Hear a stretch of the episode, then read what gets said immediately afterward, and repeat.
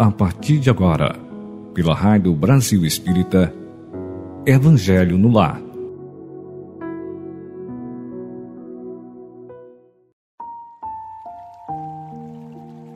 Caros ouvintes da Rádio Brasil Espírita, bem-vindos ao nosso estudo à luz do Espiritismo, codificado por Kardec.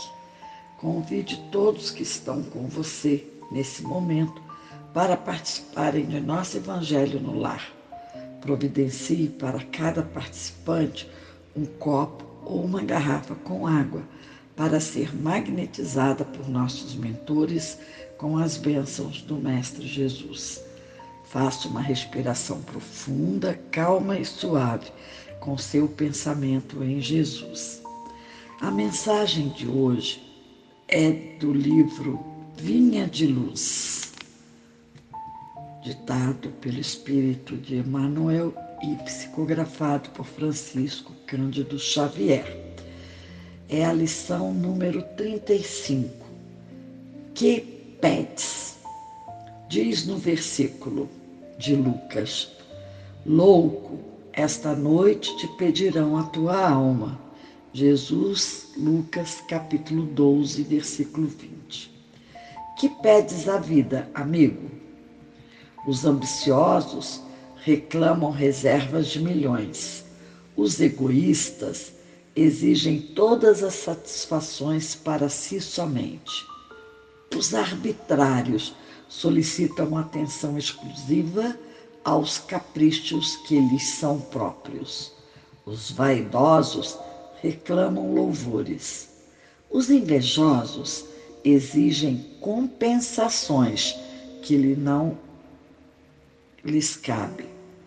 Os despeitados solicitam considerações indébitas. Os ociosos pedem prosperidade sem esforço. Os tolos reclamam divertimentos sem preocupação de serviço. Os revoltados reclamam direitos sem deveres. Os extravagantes exigem saúde sem cuidados.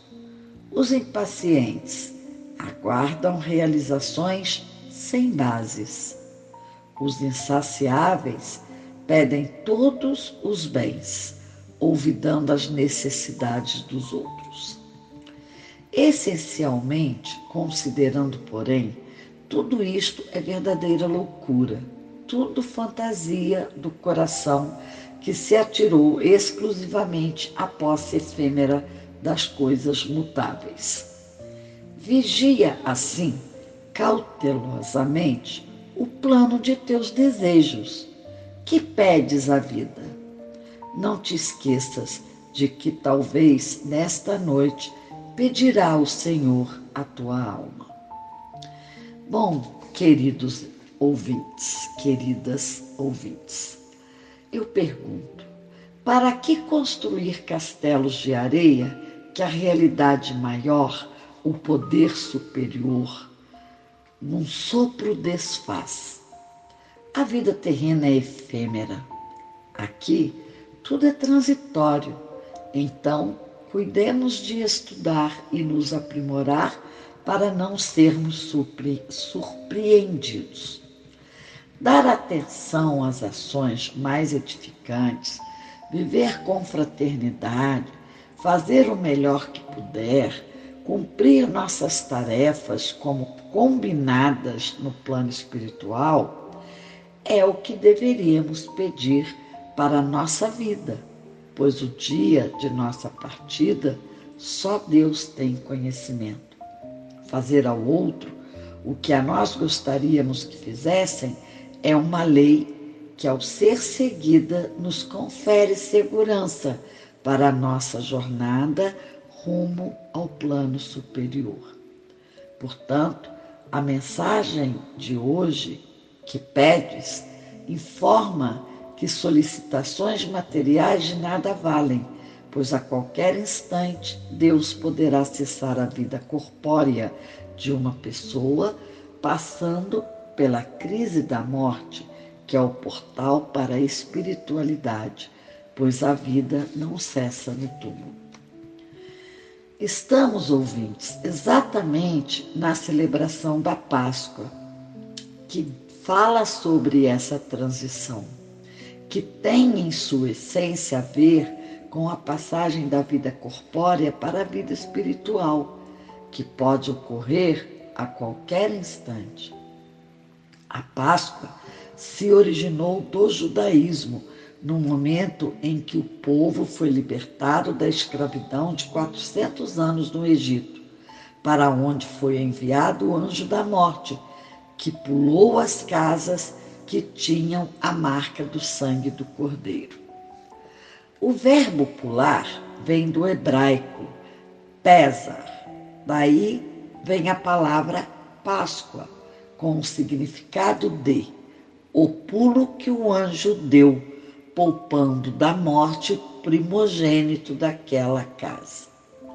A palavra Páscoa tem ligação com religiosidade, com símbolos, metáforas e tem a ver com sentimento e experiência de cada pessoa com Deus, com a vida. A celebração da Páscoa judaica é fundamentada no seguinte relato. Eles pegavam um cordeirinho que ficava dentro de casa por uma semana, como membro da família. As crianças brincavam com o cordeiro e todos se afeiçoavam a ele. Então, ao entardecer da sexta-feira, todos se reuniam e o animal era sacrificado. Tinha que ser assim, pois se alimentar do cordeiro precisava ser uma experiência da perda de alguém amado. E o cordeiro estava ali simbolizando alguém para o qual se cultivou amor e dedicação. Mas assim agindo, seria a libertação espiritual, como aconteceu com Jesus, que veio à terra, conviveu com seus discípulos, curou doentes, perdoou, deu lições e na última ceia, no momento final, disse aos doze apóstolos que eles perderiam, pois estava prestes a deixar o mundo corpóreo para retornar à casa do Pai. Ele, Jesus, é o Cordeiro de Deus. Do mundo espiritual, Jesus nos ampara em todas as atividades e ele prometeu que de lá caminhará conosco e sugeriu celebrarmos a Páscoa em memória de seu amor por nós e, sobretudo, em memória da libertação da qual é mensageiro, pois Jesus veio libertar o homem da materialidade, da escravidão dos sentidos. O povo liberto do Egito pode ser considerado uma metáfora de libertação, pois Egito, em hebraico, quer dizer estreiteza, prisão, sendo a vida corpórea a prisão do espírito, que se liberta com o desencarne. Com o tempo, a dimensão espiritual e a experiência religiosa do amor incondicional de Jesus pela humanidade cedeu lugar aos coelhos e ovinhos, uma festa distante da celebração judaica e católica. Para a doutrina espírita, o significado da Páscoa é a renovação espiritual, a reforma íntima a que somos convidados e devemos fazer, apoiados na mensagem libertadora que o Espiritismo nos traz, de amor e esperança por um mundo melhor e fraterno. Como sabemos da imortalidade da alma, da vida após a morte e que afinal a vida continua, devemos examinar muito bem o que pedimos. O ideal seria pedir sabedoria para melhor compreender as lições do Mestre Jesus, amar incondicionalmente e não pedir reservas de milhões louvores, compensações indevidas, considerações indébitas, prosperidade sem esforço, direitos sem deveres, saúde sem cuidados, bens materiais, pois tudo isso são posses efêmeras de coisas mutáveis. E você, ouvinte, o que pedes à vida? Já parou para refletir? Já parou para se perguntar? O que pedes à vida? É, gostaria de informá-los que todo o significado da Páscoa e algumas frases da, do meu comentário eu busquei pesquisar no CERJ, que é o Conselho Estadual Espírita do Rio de Janeiro, e também algumas frases e palavras do Haroldo Dutra numa live que ele fez. Bom, vamos agora à nossa prece. Elevemos nosso pensamento a Deus, a Jesus e a Maria, nossa mãe querida.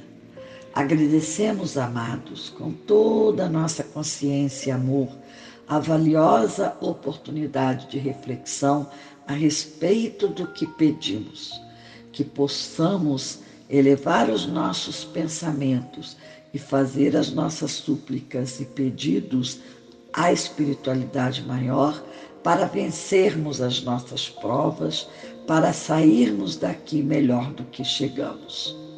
Gratidão, Mestre amado, mentores amigos, pela fluidificação de nossa água, que tanto beneficia nossa saúde, atuando segundo a necessidade de cada pessoa que ingere essa água magnetizada com tanto amor. Que assim seja. Vamos fazer agora a leitura do Evangelho. Hoje será o item 1 ao item 4 do capítulo 12 do Evangelho segundo o Espiritismo. No item 1 fala sobre aprendestes que foi dito. Amareis o vosso próximo e odiareis os vossos inimigos. Eu, porém, vos digo: amai os vossos inimigos, fazei o bem aos que, aos que vos odeiam, e orai pelos que vos perseguem e caluniam, a fim de serdes filhos do vosso Pai, que está nos céus, e que faz se levante o sol para os bons e para os maus, e que chova sobre os justos e sobre os injustos. Porque se só amardes os, os que vos amam, qual será a vossa recompensa? Não procedem assim também os publicanos?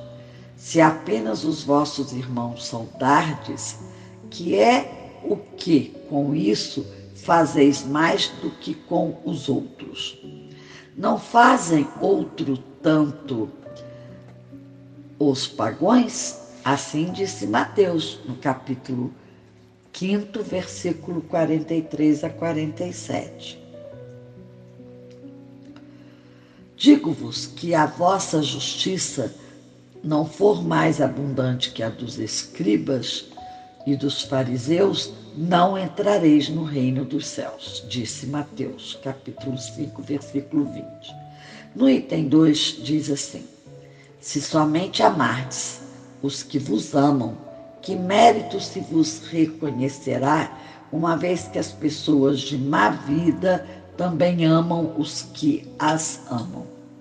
Se o bem somente o fizerdes aos que vô-lo fazem, que mérito se vos reconhecerá, dado que o mesmo faz a gente de má vida? Se só emprestardes àqueles de quem possais esperar o mesmo favor, que mérito se vos reconhecerá quando as pessoas de má vida se entreajudam dessa maneira para auferir a mesma vantagem? Pelo que vos toca, amai os vossos inimigos, fazei bem a todos e auxiliai sem esperar coisa alguma.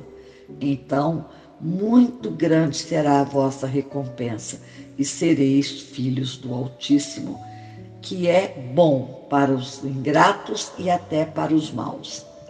Sede, pois, cheios de misericórdia, como cheio de misericórdia é o vosso Deus. Lucas capítulo 6, versículo 32 a 36. No item 3, diz sobre o amor do próximo, que constitui o princípio da caridade. Amar os inimigos é a mais sublime aplicação desse princípio. Portanto, a posse de tal virtude representa uma das maiores vitórias alcançadas contra o egoísmo e o orgulho. Entretanto, há geralmente equívoco no tocante ao sentido da palavra amar neste passo. Não pretendeu Jesus, assim falando, que cada um de nós tenha para com seu inimigo a ternura que dispensa um irmão ou amigo. A ternura pressupõe confiança. Ora, ninguém pode depositar confiança numa pessoa sabendo que esta lhe quer mal. Ninguém pode ter para com ela expansões de amizade, sabendo-a capaz de abusar dessa atitude. Entre pessoas que desconfiam uma das outras, não pode haver essas manifestações de simpatia que existem entre as que comungam nas mesmas ideias. Enfim, ninguém pode sentir em estar com um inimigo prazer igual ao que sente na companhia de um amigo. A diversidade na maioria de sentir nessas duas circunstâncias diferentes resulta mesmo de uma lei física, a da assimilação e da repulsão dos fluidos. O pensamento malévolo determina uma corrente fluídica que impressiona penosamente. O pensamento benévolo nos envolve num agradável aroma. Daí a diferença das sensações que se experimenta a aproximação de um amigo ou de um inimigo. Amar os inimigos não pode, pois, significar que não se deve estabelecer diferença alguma entre eles e os amigos. Se este preceito parece de difícil prática, impossível mesmo, é apenas por estender-se falsamente que ele manda se dê no coração, assim ao amigo como ao inimigo, o mesmo lugar. Uma vez que a pobreza da linguagem humana obriga o a que nos servimos do mesmo termo para exprimir matizes diversos de um sentimento, a razão cabe estabelecer as diferenças conforme os casos.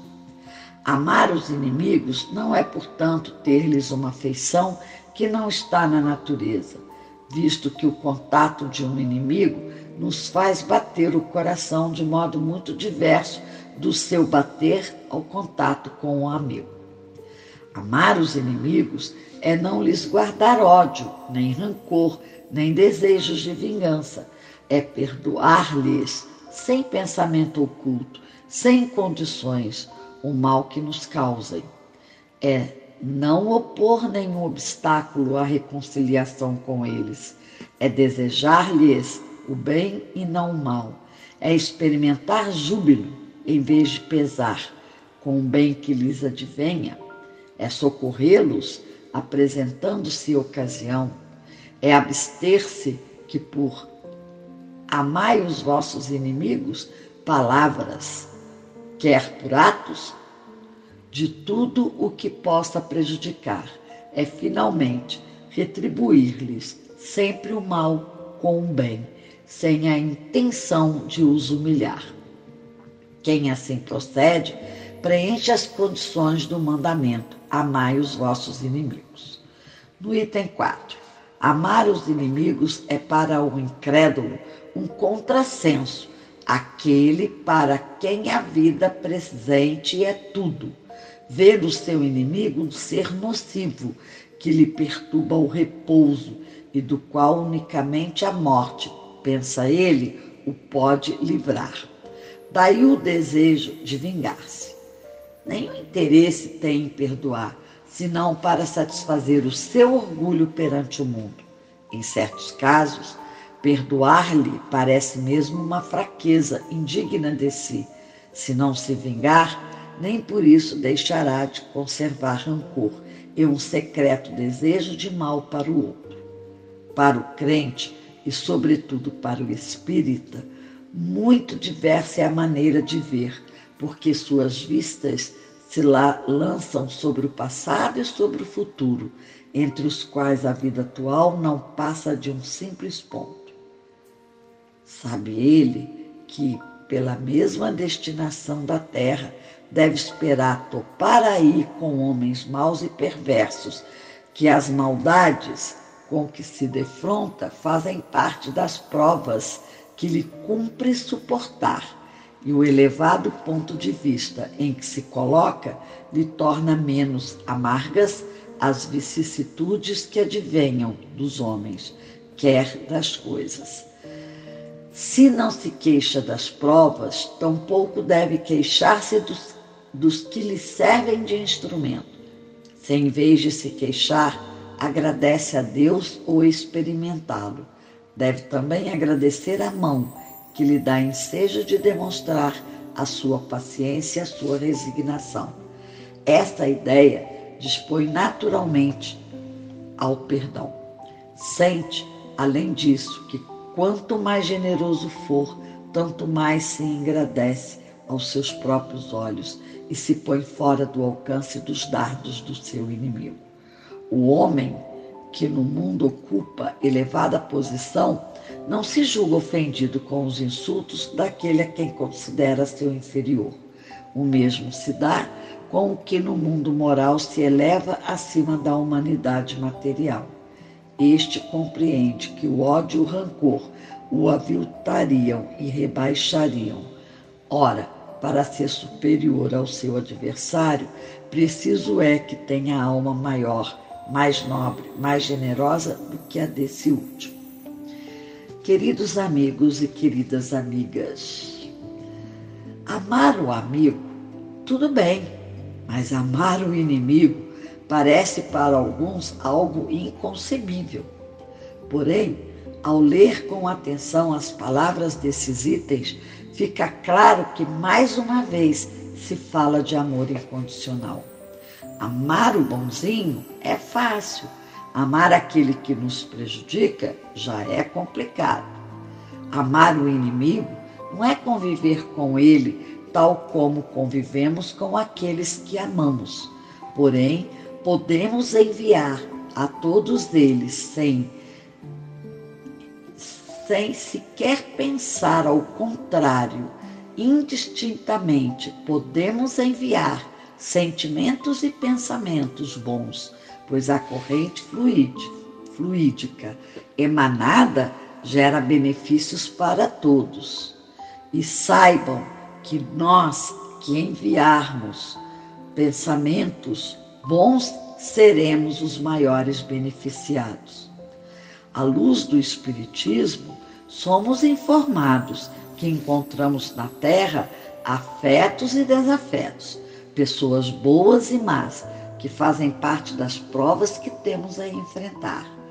Elas, as provas, são suavizadas na medida em que aceitamos e compreendemos cada situação, quer advenha dos homens ou das coisas e circunstâncias. Agradecer a oportunidade da reforma íntima implica também em sermos gratos àqueles que nos permite testarmos nossa paciência e resignação. Ninguém disse que é fácil praticar o amor incondicional, ser compreensível com quem nos agride, mas com fé na espiritualidade que nos ampara, com dedicação, persistência, determinação, poderemos vencer cada desafio que surge. Deus não nos desampara jamais. Podemos até não compreender, mas Ele sabe para que passamos aquelas situações. Nada é por acaso. Não cai uma folha de uma árvore que não seja pela vontade de Deus. Vamos agora, caríssimos amigos, caríssimas amigas, elevar nossos pensamentos ao, ao alto, agradecendo esse momento, essa oportunidade de ampliarmos nossos horizontes na fé, no amor e na fraternidade, que possamos compreender que o nosso inimigo poderá ser o amigo do futuro.